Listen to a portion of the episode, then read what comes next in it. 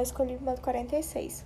For the first time in the United States, a majority, 53 parents of babies born to home under the age of 30 are born to single mothers.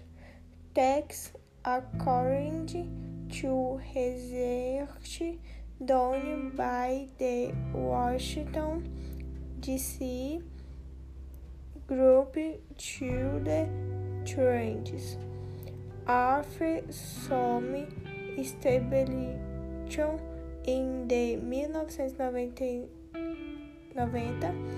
height of watch of world clock branch in the wind states are have gone back to speed rock engine.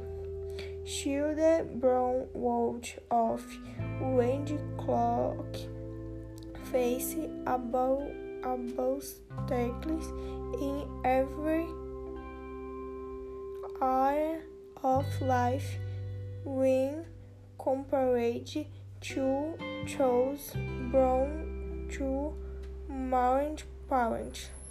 From financial security to emotional well-being, the odds are they will have a tough time.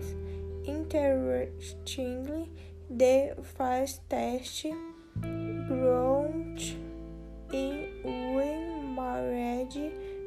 breaks for were as being among which women in the 20 segundos de some college education.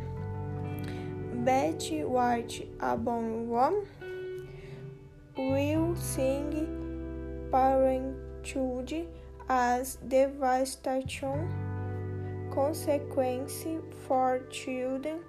It also has devastation consequences for the parents.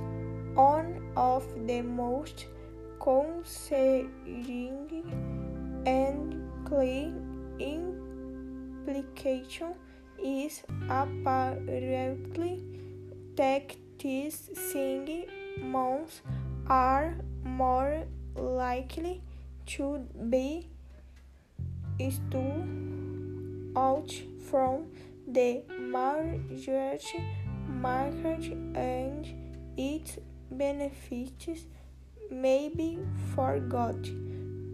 You track where have moved from a southern woman and triumphant culture to one tag so essentially tolerant the bang but at so risky.